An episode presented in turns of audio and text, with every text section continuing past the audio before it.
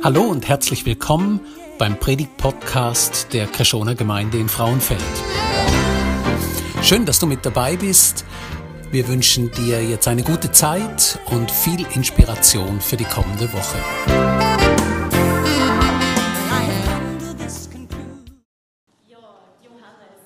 Du bist heute bei uns als Gastprediger. Herzlich willkommen nochmal. Schön, dass du da bist.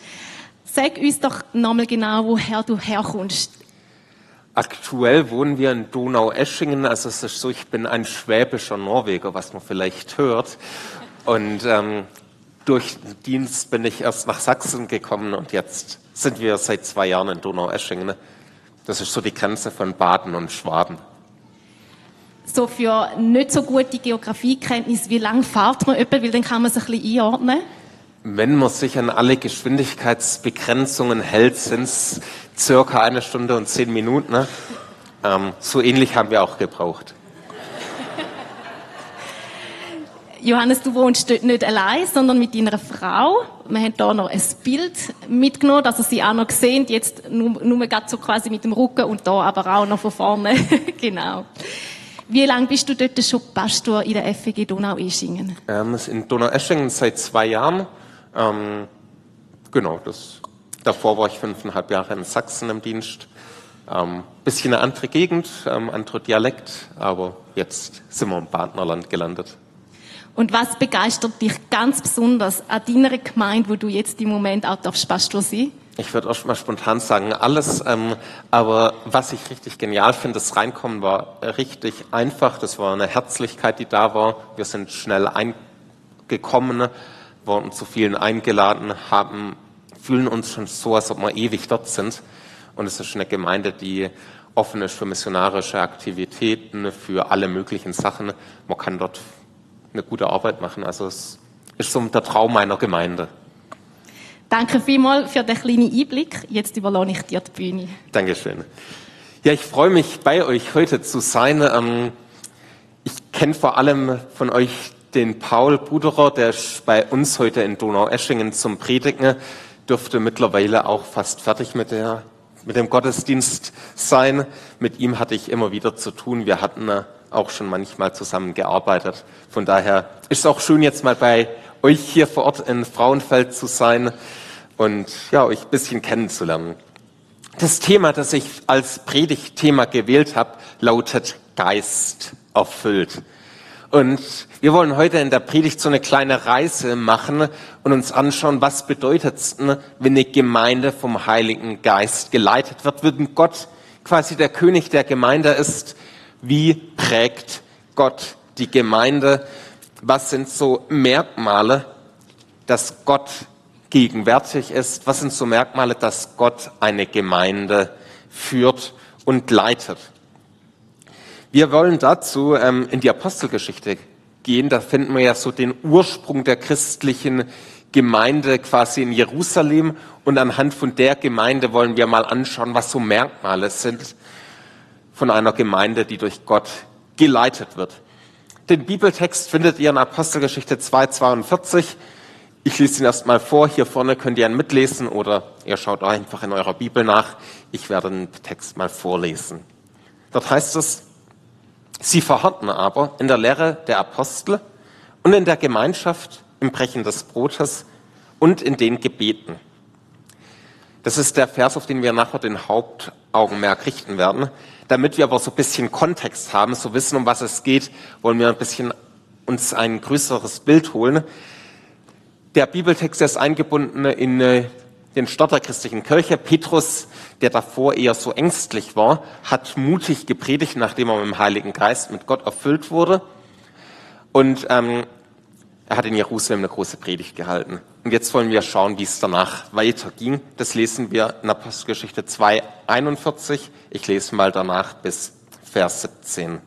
Ich lese jetzt mal aus der neuen Genfer Übersetzung. Das heißt, nach der Predigt von Petrus heißt es, Viele nahmen die Botschaft an, die Petrus ihnen verkündigte, und ließen sich taufen. Durch Gottes Wirken wuchs die Gemeinde an diesem Tag um etwa 3000 Personen. Was das Leben der Christen prägte, war die Lehre, in der die Apostel sie unterwiesen. Ihr Zusammenhalt in gegenseitiger Liebe und Hilfsbereitschaft.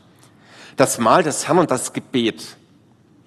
Jeder Mann in Jerusalem war von einer tiefen Ehrfurcht vor Gott ergriffen und durch die Apostel geschahen zahlreiche Wunder und viele außergewöhnliche Dinge. Alle, die an Jesus glaubten, hielten fest zusammen und teilten alles miteinander, was sie besaßen.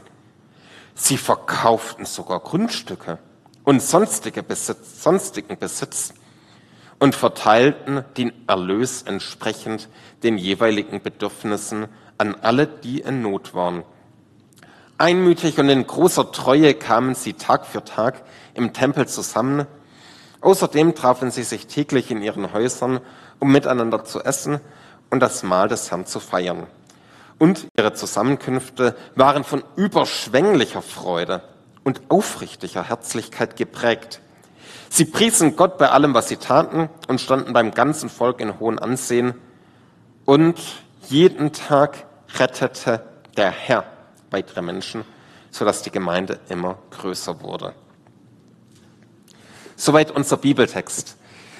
Vielleicht denkst du jetzt, wenn es um die erste Gemeinde in Jerusalem geht, okay, das war so eine ganz besondere Gemeinde.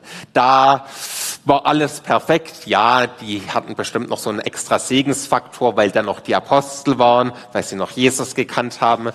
Wir leben heute in einer völlig anderen Zeit. Ja, ich weiß, es wirkt das mal so wie eine Mustergemeinde. Wenn wir später weiter in der Apostelgeschichte lesen, merken wir, das waren doch alles auch Menschen aus Fleisch und Blut. Die haben mit Wasser gekocht und die waren so wie wir. Halt nur, dass sie früher gelebt haben. Deswegen können wir auch lernen, was eine Gemeinde auszeichnet, die Gott gebraucht, die vom Gottesgeist bestimmt ist, eben die Geist erfüllt ist. Wir wollen heute uns mehrere Prinzipien anschauen, was wir heute davon lernen können.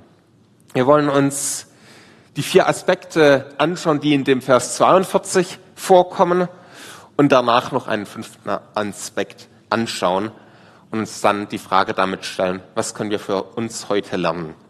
Wir fangen bei den Punkten der Reihe nach an und starten mit der Lehre der Apostel. Es heißt ganz zu Beginn, sie verharrten in der Lehre der Apostel. Was meint das eigentlich? Die erste christliche Gemeinde, das war erstmal eine Lerngemeinschaft. Lernen klingt jetzt nicht immer so nice, aber ist einfach so. Ich finde es übrigens toll. Ich finde Lesen super und solche Sachen dazulernen.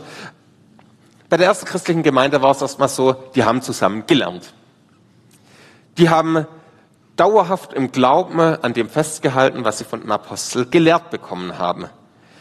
Die Lehre von den Aposteln, das war notwendig für sie, denn im Glauben gab es viele Leute, die frisch zum Glauben gekommen sind, also die Jesus zum ersten Mal kennengelernt haben, die zu Jesus gekommen sind und gesagt haben, Jesus, ich brauche die Vergebung meiner Sünden, vergib du mir, sei du mein Herr. Und danach haben sie sich als Besiegelung davon taufen lassen. Diese Leute, die so zum Glauben gekommen sind, die mussten jetzt erstmal auch wissen, worum geht's denn noch ausführlicher im Glauben. Sie mussten Grundlagen lernen. Also haben sie gelernt, das Alte Testament hat ein großes Thema. Das Alte Testament redet von Jesus. Die finale Ausrichtung ist, dass es auf Jesus Christus hinweist, den Retter, Gott, der Mensch wurde.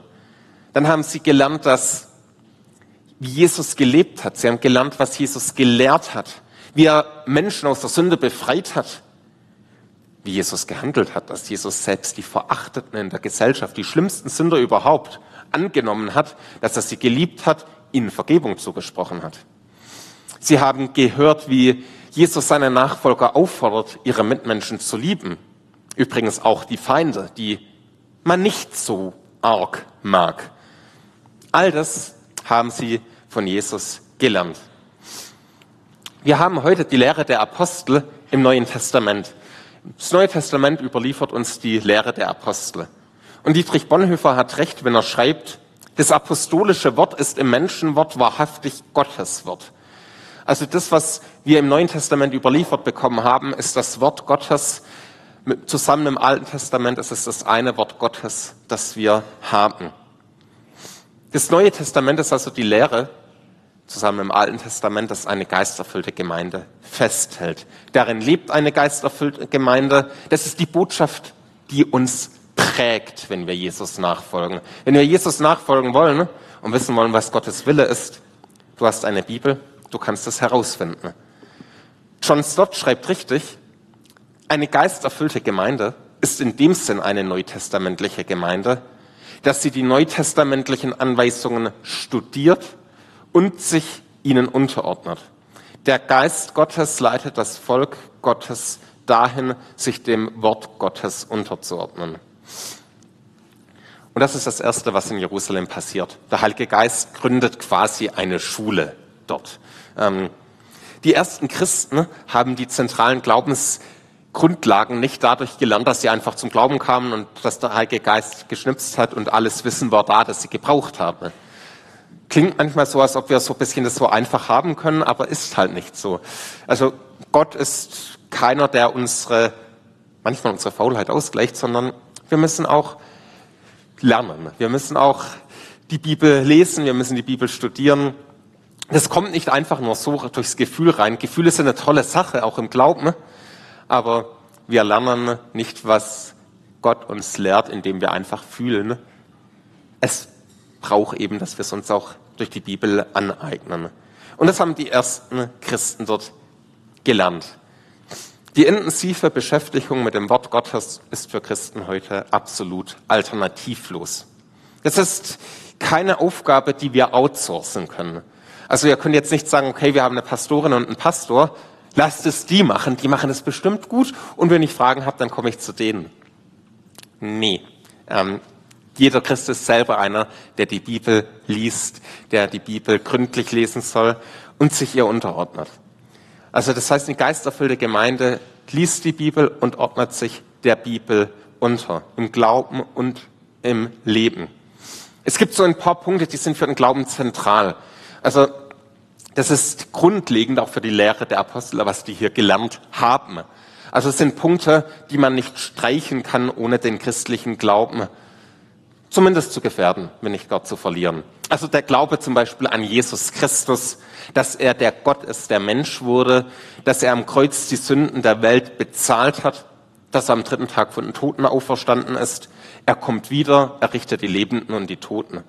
Oder dass wir an Gott als den Schöpfer glauben, der der dreieinige Gott ist, der Vater, Sohn und Heiliger Geist ist, der Himmel und Erde ins Dasein gerufen hat, der Schöpfer der Welt.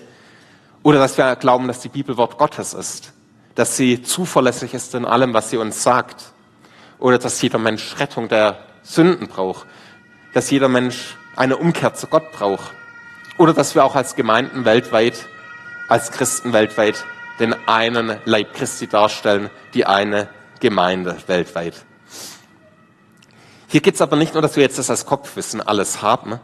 Kopfwissen ist gut, ich mag Kopfwissen irgendwie auch, aber Kopfwissen alleine ist tot. Glauben und Leben gehören in der Bibel immer zusammen. Der Glaube in der Bibel drängt immer in die Praxis. Es ist kein bloßer Theorieglaube. Es ist nicht nur ein Glaube, der etwas für richtig hält. Christlicher Glaube geht immer in die Praxis. Der Glaube beeinflusst meinen ganzen mein ganzes Denken, meinen ganzen Umgang. Er beeinflusst meinen Umgang mit Mitmenschen. Das heißt, wenn ich die Bibel ernst nehme und mir zum Beispiel irgendeiner im Straßenverkehr die Vorfahrt nimmt, dann sollte ich jetzt nicht unbedingt ihm jegliches Schimpfwort, das ich irgendwie googeln kann, hinterher schmeißen, sondern man, vielleicht ist dann sogar Feindesliebe dran. Ähm, es, der christliche Glaube beeinflusst meinen Umgang auf der Arbeit mit meinen Kollegen, mit den Außenseitern, mit meinen schwierigen Nachbarn, wenn ich schwierige Nachbarn habe, mit allem Möglichen. Er beeinflusst meine Einstellung gegenüber meinem Geld, meiner Zeit, dem Umgang mit meiner Sexualität. Ja, der Glaube hat auch da ganz schön viel zu sagen. Ist vermutlich auch der eine Punkt, wo es am umstrittenen überhaupt ist, ähm, weil wir da manchmal ganz schön stur sind.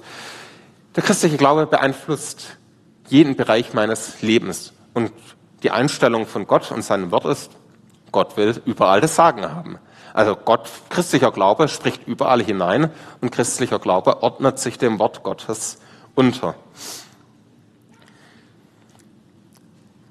Eine geisterfüllte Gemeinde kann sich dadurch auszeichnen, wie es in Josua 1.8 heißt. Da ist davon die Rede, dass wir das Wort Gottes nicht aus unserem Mund weichen lassen sollen, dass wir darüber ständig nachdenken und danach handeln sollen, dass wir dann zum Ziel gelangen können. Und das ist ein Wunsch, den ich für uns Christen in Europa habe. Manchmal kommt es mir vor, dass wir in Europa so eine gewisse geistliche Lähmung haben. Und die kann auch mit einer Bibelvergessenheit zusammenhängen. Was ich mir wünsche von uns Christen ist, dass wir zu Hause im Wort Gottes sind, dass wir die Bibel nicht nur im Regal haben, nicht nur sagen, okay, ja, sie ist Gottes Wort, sondern dass wir sie lesen, intensiv lesen und auch in unserem Alltag uns von ihr führen lassen. Lebendige Gemeinden sind immer bibellesende Gemeinden. Geisterfüllte Gemeinden nehmen Gottes Wort ernst und ordnen sich Gottes Wort unter. Deine Aufgabe ist als Christ, kenne deine Bibel. Das ist nicht die Aufgabe, von, die du outsourcen kannst, ist die Aufgabe von jedem Einzelnen. Gut ist es, wenn man es jeden Tag tut. Ist kein Gesetz, nein, aber es ist einfach eine gute Hilfe.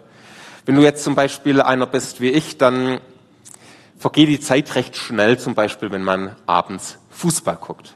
Auch dann, wenn der falsche Verein gewinnt. Aber an das ist jetzt nicht das Thema, sondern da haben wir oft schnell anderthalb Stunden. Beim Lesen der Bibel haben wir, habe ich manchmal das Gefühl, da vergeht die Zeit langsamer. Ähm, aber nimm dir zum Beispiel einfach eine Viertelstunde am Abend und sag, okay, ich lese ein Kapitel im Neuen Testament. Ich fange zum Beispiel bei den Evangelien an, ein Psalm noch dazu und dann bekommst du ein gewisses Grundgerüst und kannst danach größere Schritte gehen. Ich fasse das so als ersten Punkt zusammen. Eine geisterfüllte Gemeinde stellt sich unter das Wort Gottes, liest die Bibel und ist im Wort Gottes zu Hause. Damit kommen wir zu dem zweiten Punkt von einer geisterfüllten Gemeinde. Eine geisterfüllte Gemeinde lebt die Gemeinschaft. Der griechische Begriff für Gemeinschaft hier ist Koinonia. Der meint neben Gemeinschaft eine enge Verbindung und eine innige Beziehung und ein richtiges Zusammenhalten. Also es geht darum, wirklich fest zusammenzuhalten. Und das haben die ersten Christen gelebt. Das war für die nicht nur irgend so eine tote Theorie, die haben Zusammenhalt gelebt. Gott will, dass Gemeinden einen engen Zusammenhalt leben. Die erste christliche Gemeinde hielt zusammen, sie lebte gemeinsam ihren Glauben, hat gemeinsam Gottesdienst gefeiert, gemeinsam Gott angebetet, gemeinsam sich die Sorgen angehört und ein enger Zusammenhalt war maßgeblich prägend. Diese Gemeinschaft hat zwei Aspekte. Zum einen den geistlichen Aspekt. Gemeinschaft hat einen geistlichen Aspekt. Wir teilen gemeinsam den Glauben, wir reden über den Glauben, wir reden miteinander, wir beten zusammen, wir beten zusammen Gott an. Wir teilen, dass wir gemeinsam Vergebung bei Jesus erfahren haben.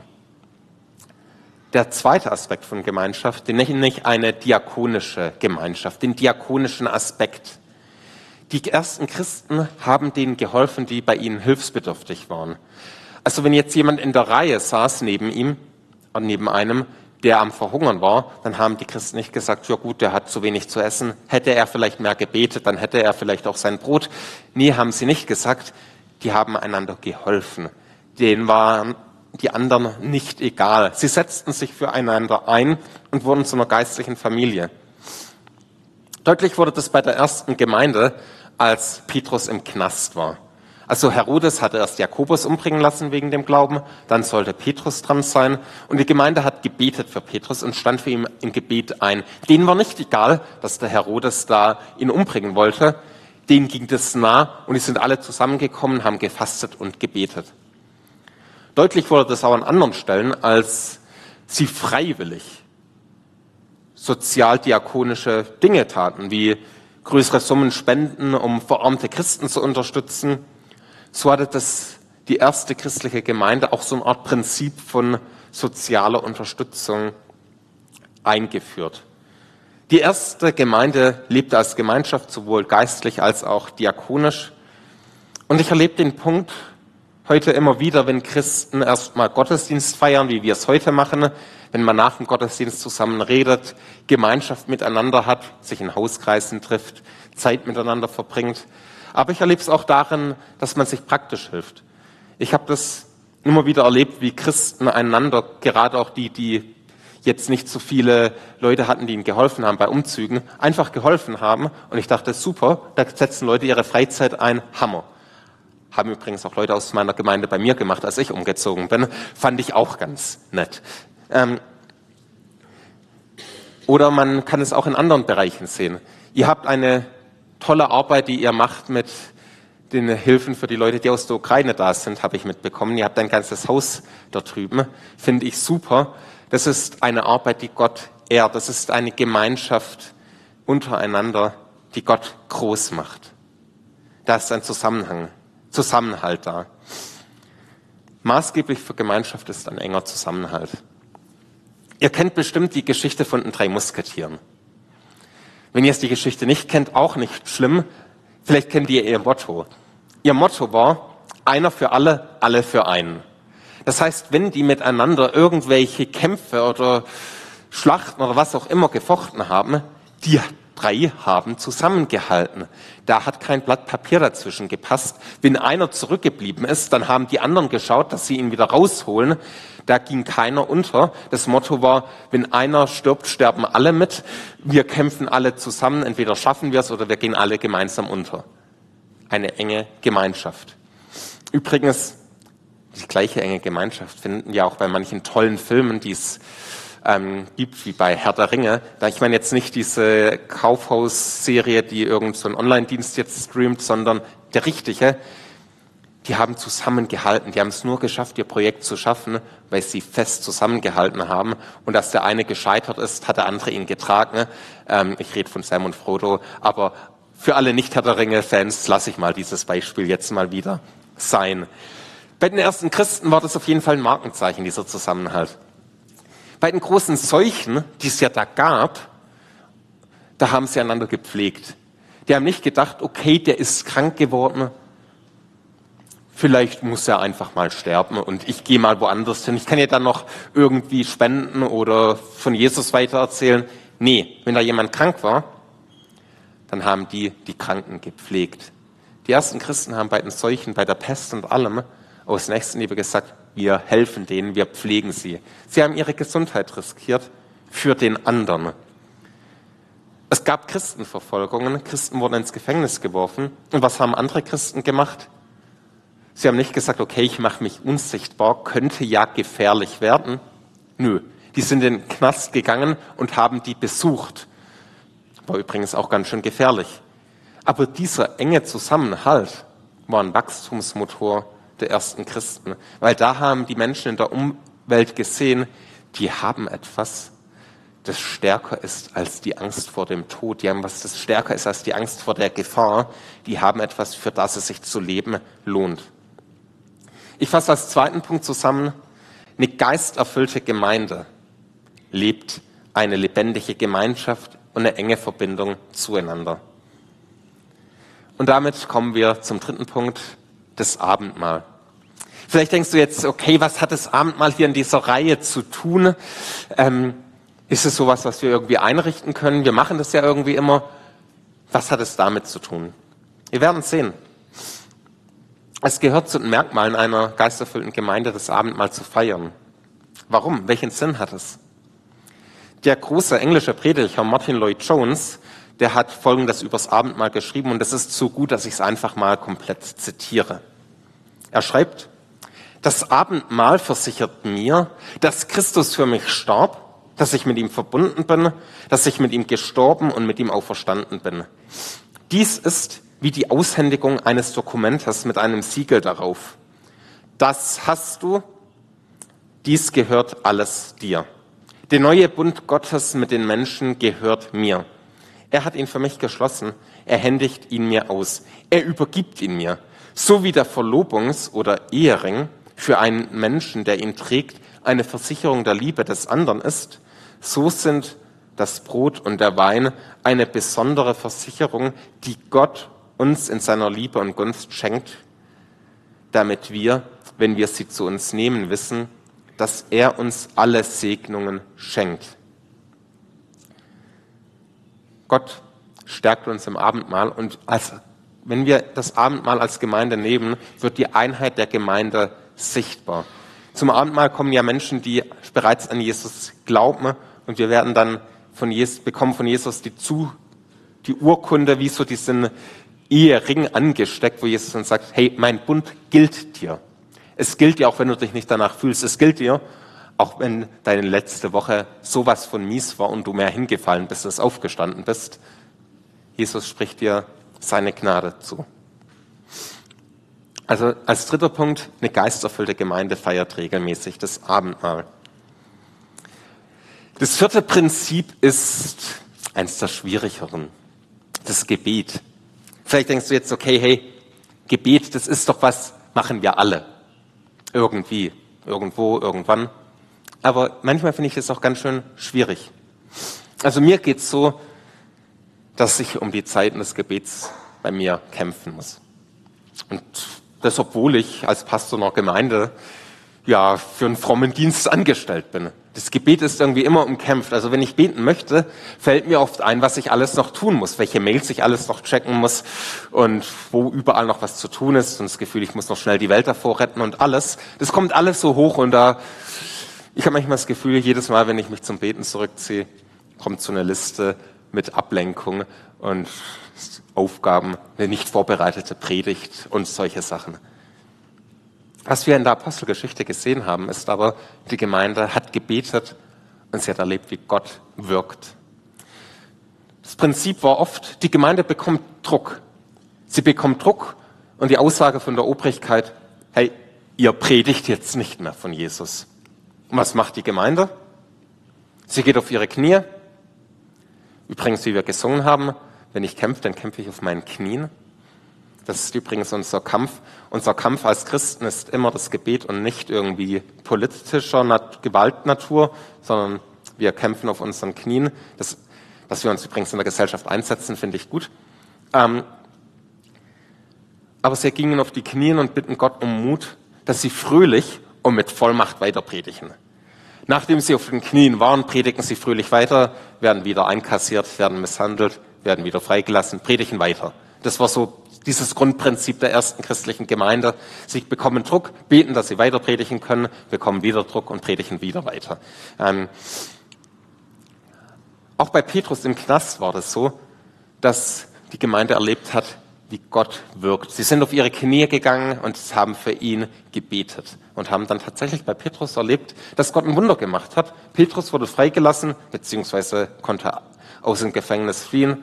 Jakobus nicht. Manchmal ist das auch ein Geheimnis. Ich weiß, wir können als christliche Gemeinden Erweckungen nicht produzieren. Das sage ich jetzt mal im Voraus. Das ist mir bewusst. Ich bin mir aber sicher, dass Erweckungen in der Regel immer damit beginnen, dass christliche Gemeinden auf die Knie gehen und aufräumen. Ich bin der Überzeugung, dass Erweckungen meistens damit beginnen, dass Christen mit dem Gebet anfangen und zwar erstmal mit einer inneren Umkehr, dass wir zu Gott gehen als Gemeinden und Christen und erstmal selber um Vergebung bitten für den ganzen Mist, den wir auch als Christen tun. Wir, dass wir zu Gott sagen, kommen und sagen, hey, du hast uns den Auftrag gegeben, Licht der Welt zu sein. Und oft werden wir Christen nur als die wahrgenommen, die den Heiligenschein sich basteln. Dass wir Gott all das bringen und erstmal bei uns aufräumen lassen und dann auf den Knien für unser Umfeld kämpfen im Gebet, dass wir dafür beten, dass Menschen in unserem Land Gott kennenlernen, dass der Glaube wächst, dass wir erleben, wie Menschen von Jesus begeistert werden, dass wir erleben, wie Gott unmögliche Situationen ganz macht, wie Gott Familien heilt, wie Gott Ehen, die zerstört sind, wieder gesund macht, dass Gott Streit schlichtet und so weiter. Dafür können wir beten und dass Menschen zum Glauben kommen und wir den Himmel nicht ohne ihnen haben. Mark Batterson schreibt in seinem Buch übers Gebet, Gott hat beschlossen, dass manche seiner Machterweise nur als Antwort auf Gebete zutage treten. Einfach ausgedrückt, Gott tut es nicht. Es sei denn, wir beten darum. Wir haben nicht, weil wir nicht bitten. Die größte Tragödie im Leben sind Gebete, die unbeantwortet bleiben, weil sie nie ausgesprochen wurden. Und an einer anderen Stelle schreibt er, je mehr wir beten, umso größer werden unsere Träume. Und je größer unsere Träume werden, umso mehr werden wir beten müssen.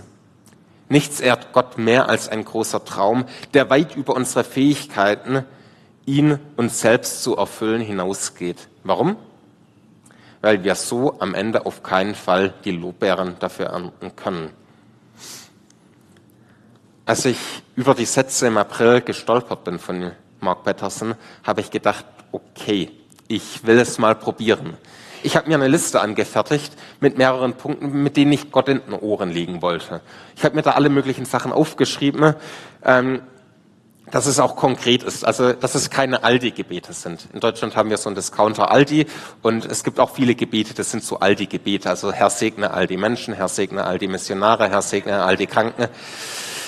Ist alles gut, wenn man das so macht, aber irgendwie auch sehr unkonkret. Bei Gott dürfen wir auch sehr konkret beten. Und ich dachte, okay, das will ich mal machen. Und ich habe mir eine kleine Liste gemacht, die liegt bei mir daheim in meinem Büro. Unter anderem, dass ich jedes, dieses Jahr fünf Menschen bekehren, ähm, dass die Gemeinde in unserer Stadt ins positive Gespräch kommt. Nicht nur damit ich einen guten Ruf in der, dass die Gemeinde einen guten Ruf hat, sondern ist auch missionarisch praktisch. Ich habe für sieben Taufen dieses Jahr gebetet und ähm, und so weiter und so fort. Und auch, dass keine Ehen in der Gemeinde mehr getrennt werden, und, sondern stabilisiert und wiederbelebt werden.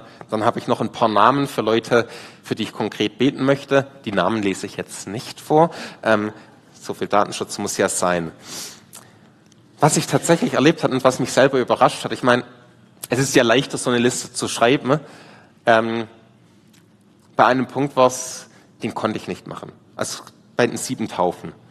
Ich hatte drei Leute im Kopf, die sich, die so Kandidaten für mich waren, oder zwei, eher zwei, ähm, wo ich gedacht habe, okay, ja, die könnten wir machen. Die könnten sich taufen lassen. Wir haben die Taufe angekündigt, ja, und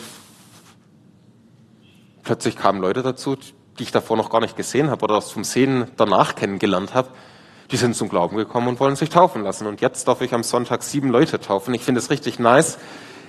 Ich kann es war ein Punkt, ich konnte es nicht machen. Ich konnte nicht irgendwie jetzt hingehen und sagen, hey, ich mache mal ein bisschen Druck, ich motiviere dich, sich taufen zu lassen.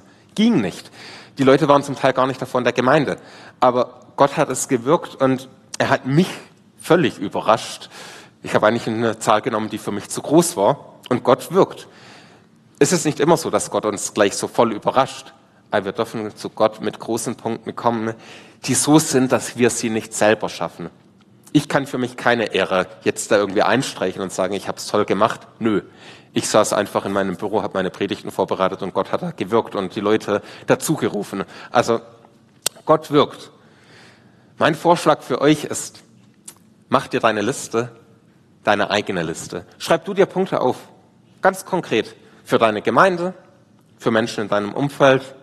Schreib dir, sie muss nicht lang sein, einfach ein paar einzelne Punkte die sehr konkret ist, also kein Aldi reinschreiben und dann bete jeden Tag dafür. Lieg Gott damit in den Ohren. Lasst uns bei Gott Sturm beten.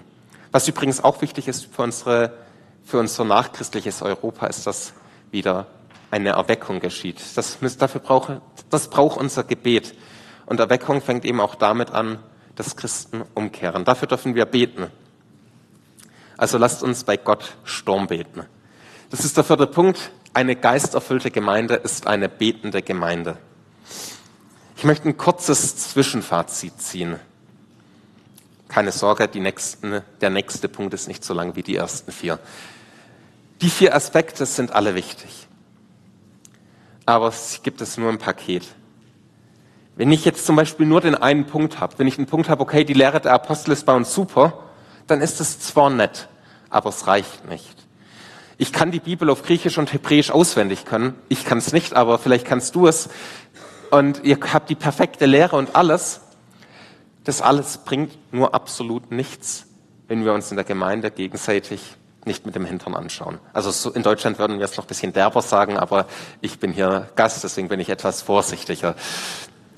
Wenn die Gemeinschaft fehlt, wenn die gegenseitige Liebe fehlt, können wir die perfekte Lehre haben, forget it, bringt nichts. Wir können die perfekte Gemeinschaft haben, füreinander da sein, einander helfen. Wenn dann aber sich Irrlehren einschleichen, ähm, dass die Bibel nicht Wort Gottes ist oder dass Gott oder immer andere Sachen, Sühne, Tod und so weiter, dann ist das keine christliche Gemeinde mehr, sondern ein frommer Wohlfühlverein. Bei den vier Aspekten gilt, sie müssen im Paket vorhanden sein. Sie gehören zusammen. Eine betende Gemeinde muss gleichzeitig eine Gemeinde sein, die in der Bibel zu Hause ist. Eine Gemeinde, die die Bibel kennt, braucht die Gemeinschaft. Und die Gemeinschaft, die fordert das Abendmahl. Die vier Punkte gehören zusammen. Und damit komme ich zum letzten Punkt. Gott fügt hinzu, habe ich ihn genannt. Das ist der missionarische Aspekt. Es ist Gott, der Menschen zum Glauben ruft. Es ist Gott, der Menschen vom Glauben überzeugt. Du kannst die besten Argumente für den christlichen Glauben haben. Du kannst Timothy Kellers Buch Warum Gott auswendig können mit allen Argumenten für den Glauben. Das Buch ist übrigens super, lest es, wenn ihr es noch nicht gelesen habt. Aber das schafft keine Bekehrungen. Die besten Argumente schaffen keine Bekehrungen. Hier heißt es, und jeden Tag rettete der Herr weitere Menschen, sodass die Gemeinde immer größer wurde. Gott ist es, der Menschen am Ende vom Glauben überzeugt. Du kannst ja den Mund fusselig reden, wenn Gott nicht wirkt, ist es nur heiße Luft, bringt da nichts. Jesus rettet Menschen und er bringt sie dadurch zur Gemeinde dazu. Übrigens, es gehört auch zusammen. Rettung und Gemeinde, nicht die Mitgliedschaft in der Gemeinde rettet, aber der Glaube braucht Gemeinschaft. Wenn ich zum Glauben komme, brauche ich eine Gemeinde. Christsein ohne Gemeinde sieht die Bibel nicht vor. Genauso eine Gemeindemitgliedschaft ohne Christsein. Beides gehört zusammen. Und dann fügt Gott hinzu.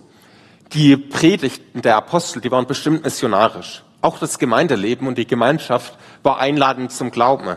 Der Lebensstil der Gemeinde, der lief, lud zum Glauben ein. Und das, so ist es auch heute. Du selber musst nicht alle Antworten haben, aber du erzählst von dem Glauben. Du kannst erzählen, was du gesehen und erlebt hast. Du kannst deinen Freunden erzählen und sagen, ich habe das mit Jesus erlebt. Schau es dir an. Komm und sieh. Schau dir an, was Gott bei mir gewirkt hat. Und schau, wie er in der Gemeinde redet. Dort kannst du Gott kennenlernen. Dein Motto ist nicht, ich muss alles wissen. Dein Motto ist nicht, ich muss alle Antworten haben. Ich lade zu dem ein, der die Antworten hat. Und das ist Jesus Christus. Und damit komme ich zum Fazit vom fünften Punkt. In einer geisterfüllten Gemeinde kommen Menschen zum Glauben. Es ist keine Ausnahme, wenn Menschen zum Glauben kommen. Es ist nicht etwas, wo man denken muss, oh wow, das ist spektakulär. Es ist immer spektakulär und schön, aber es ist das Gesunde, das Normale, dass Menschen Jesus kennenlernen, dass Menschen von Jesus begeistert werden. Und damit komme ich zum Schluss. Mein Traum für uns Christen in Europa ist, dass wir von Gott wachgeküsst werden. Ich träume davon, dass wir ein Leben haben, wie es die erste Gemeinde da gelebt hat. Meine große Baustelle sehe ich im Gebet. Vielleicht ist es bei dir ein anderer Punkt. Ich träume davon, dass wir Christen in Europa, in der Schweiz und in Deutschland zu Gemeinden werden, die vor Gott um eine Erweckung ringen. Die darum ringen, dass der Glaube sich wieder wie ein Feuer in unserem Umfeld ausbreitet, dass die verändernde Kraft des Evangeliums unsere Gesellschaft durchdringt und Menschen verändert werden. Ich glaube, dass nichts schwerer ist für eine Gemeinde als das andauernde, konkrete Gebet. Aber ich bin der Überzeugung, eine Gemeinde, die das schafft, wird Gott auf frischer Tat beim Handeln erleben. Ich glaube, dass so eine Gemeinde Gottes Wunder erleben wird. Und ich wünsche uns, dass wir diese Wunder Gottes erleben werden und dass wir erleben, was es heißt, von Gott geleitet zu sein und in seiner Kraft Gemeinde in der Welt bauen zu dürfen. Gott segne uns dabei, er segne euch. Lasst uns noch zum Abschluss beten. Jesus Christus, du bist ein großer Gott, du bist allmächtig und du bist genial. Danke, dass wir dich kennen dürfen. Danke, dass du uns erlaubst, dir zu dienen und mit dir zu leben. Jesus, es ist ein Geschenk, mit dir reden zu dürfen. Es ist ein Geschenk, dich zu kennen und ja, einen tiefen Sinn mit dir im Leben zu haben. Danke, dass du uns begleitest, dass du uns führst und dass du uns hilfst. Amen.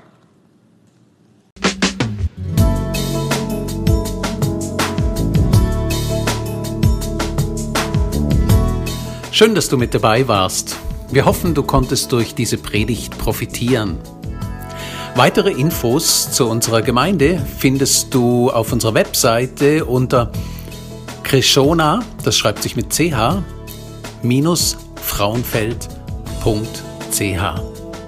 Wenn du uns eine Nachricht schicken willst, dann schick uns doch einfach eine E-Mail auf die Adresse info at krishona-frauenfeld.ch.